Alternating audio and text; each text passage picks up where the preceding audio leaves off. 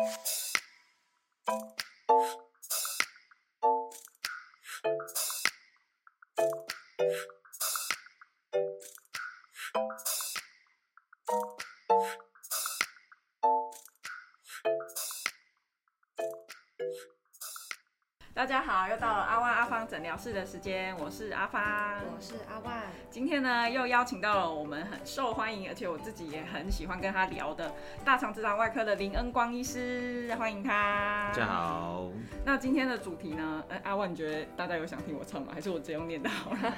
菊花残满地伤，你的笑容已泛黄，肛门瘘管怎么办？那首先呢，第一题就想先问一下，肛门脓疡的肛门瘘管是什么？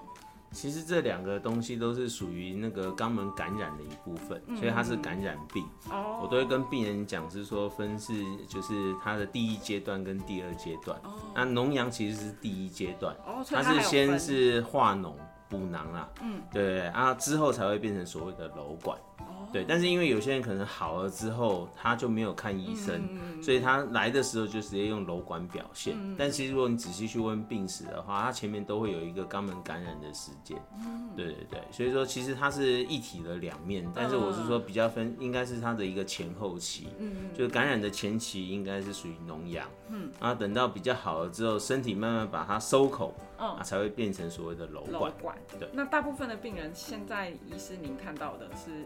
都是第二阶段才来吗？还是哦，不会，你肿一包的时候就可能会来，就会来对对对。但是因为因为肛门疾病，它向来都是一个比较令人难以启齿的疾病，以至于说病人有些时候会延后就医。嗯，那所以有几种状况，一个就是他就自己破掉了嘛，就自己好了这样子。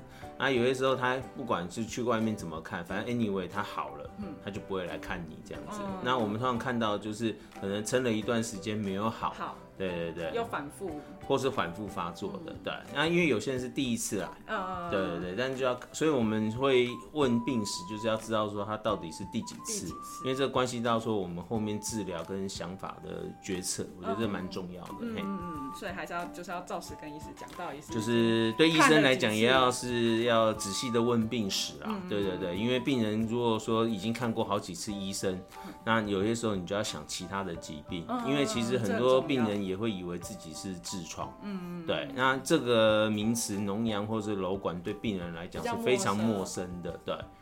那另外想请教说，肛门瘘管发炎的话，它会有怎么种症状？是像刚医师说的，就是肿一包吗？还是发炎的话就是感染？嗯，所以说它基本上来讲，就是我们最经典就是红肿热痛。嗯，对对对，所以说用这个方法来判定，我觉得是最简单的，就是只要是感染就会红肿热痛。嗯嗯。那因为痔疮它最常见的症状其实是流血。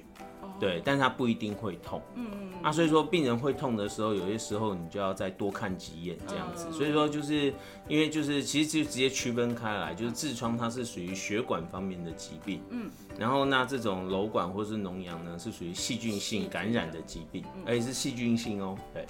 所以只要你不是吃完麻辣锅的话，然后却发现就是肛门的地方有红肿热痛，就可能就可以来赶快来看医生。就是其实我是觉得对病人端来讲是说，你只要有不确定的状况来讲，你就找医生看一眼嘛。但是就是说，因为真的就是说不方便，不好启齿。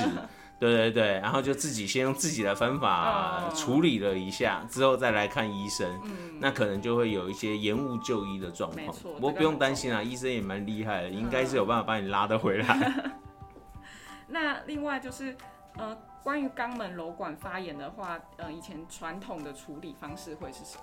瘘管，呃，应该是这样分开两面来讲。如果是脓疡的话，好，那第一时间就是说我们叫做切开引流术。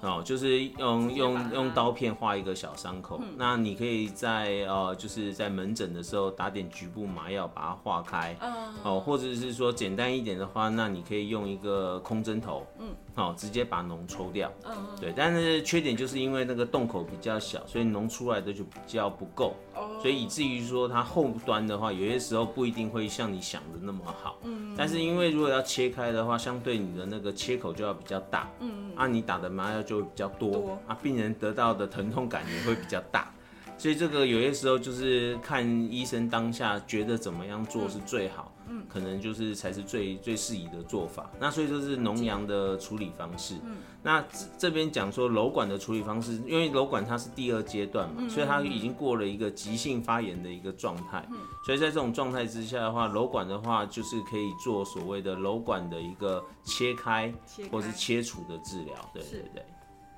那医生想请问一下，吼，那如果我们裸管啊，就是如果都放着不管，或者说长期存在着的话，会不会造成更严重的感染，甚至会引发就是呃癌症的部分呢？对对，这是一个蛮重要的问题，就是因为其实肛门瘘管它比较好发的其实是年纪轻的人，对，然后男生又远高于女生，对，那因为其实这就是因为它的成因有关，因为瘘管它属于肛门腺体的感染。你去回想，你从小到大就是那种长满脸青春痘的，是女生多还是男生多？一定是男生。嗯，那所以说肛门腺体的感染来讲的话，也是男生远多于女生。然后大部分都是在这种就是出来社会工作这一段阶阶层最容易有这个状况。所以说它其实是很耗劳动力的，也就是一旦有这个状况来讲，基本上你就是等于得停工一段时间。所以说，那对这种病人来讲，他基本上会面临到他非处理不可的一个压力。那至于你说他会变得更严重的感染，会啊，因为就是说，因为谁知道上一次他用过什么样的治疗，所以他可能也服用过抗生素去把它压。按照有用抗生素，那下一次如果再再复发，你一定就要用更强的抗生素。所以说，在这种状况之下，你都等于是帮他培养更新的强力菌种。对，所以也就是要么你就要用很强的抗生素压，要么就是你要做一个决定，把这个瘘管一次性的一个根除。对，然后那你说会不会造成这个癌症的一个状况？是会有的，因为就是当一个呃伤口反复感染，又一直不会好的状况之下，它反白酒之后会有这种变成癌症的一个机会，在我们临床上是有的确这样的一个报告。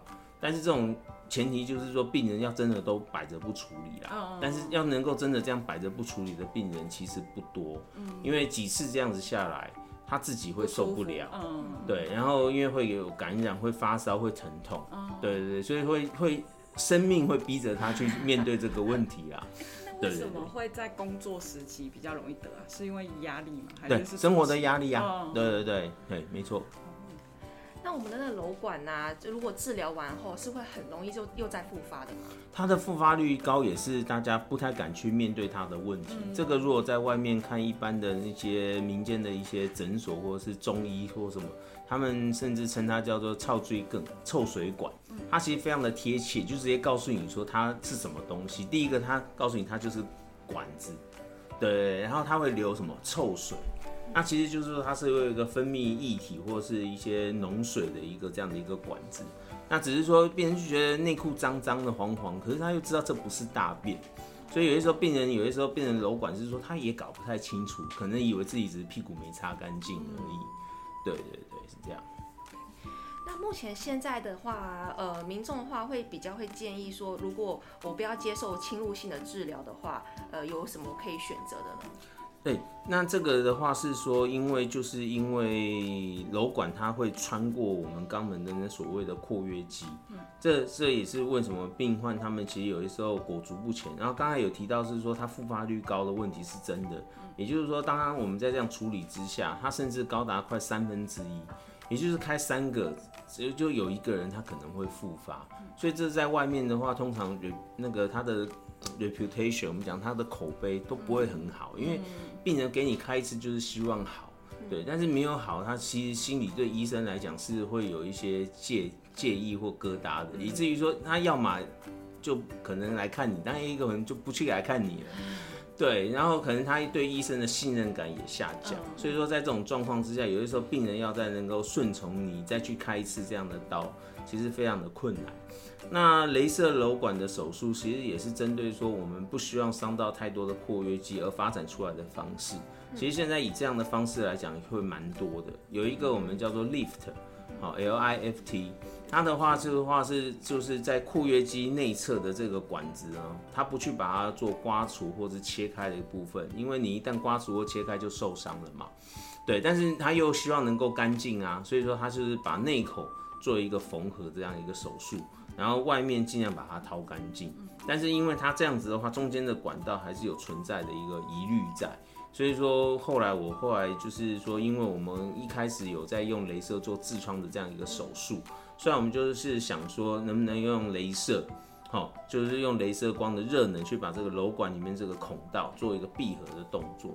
那现在因为也得到还蛮不错的效果，不过因为 case 量病患数还不够多啦，所以还没有办法跟大家说很肯定说啊，他一定是没有问题这样啊，只能说到现在来讲，我觉得让我的病人是都蛮满意的啦。就是第一个没有复发，第二个肛门括约肌没有受伤啊。我觉得其实瘘管在处理的关键其实就在于两个方面，一个就是感染。另外一个就是括约肌的功能。那如果两个相害取其轻的话，其实我可能还是会选择括约肌的功能，因为肛门能够收缩闭得紧，可能比那边会不会流汤来的重要了。对，但是问题就是说，你当你产生这个脓疡或瘘管的时候，你还是得去处理跟面对这种感染的问题。也就是说，当这个问题是大的时候，因为它毕竟就会造成感染的问题，你还是得面对。嘿。那如果镭射之后，医师都会建议他们，因为后续就是比如说要怎么注意怎么感染，或是要还要注意饮食或什么其他东西哦，基本上那就是跟所有的肛门手术都是一样的一个治疗方式。一个就是说，就是上完厕所，你一定会洗屁屁嘛，对不对？然后我会禁止我的病人用卫生纸，因为卫生纸在摩擦的状态之下，对肛门那边是蛮受伤的。所以说我对我的病人是绝对就是对，但是问题就是说，病人不一定能够投资一台免治马桶。对我只能说，出门在外的时候备湿纸巾啊。对对对，但是就是说，免治马桶其实没有，也是当然。有应变之道，病人很简单嘛，家里一定有莲蓬头啊，你不一定能泡澡，我不相信说你没有 shower，所以说一定可以用莲蓬头做冲洗的动作，所以我觉得就是说好好的冲洗，对，然后当然就是说你说饮食的部分，基本上来讲，病人通常开完刀应该不至于就吃辛辣，就是对什么烟酒什么都来，对对对，应该是不太可能啦，但是就是说，当然我们还是会尽。告知的责任这样子，对对对，但是就是说，其实基本上你把它开好，肛门的清洁顾得好，嗯，其实基本上是还好了，嘿，对。那这个镭射的话，它只做一次就好了吗？还是要看看它的那个目前都闭合了，所以就一次啊，对对对对。到目前为止来讲的话，因为到目前我自己做的是百分百啦，就是说目前没有失败。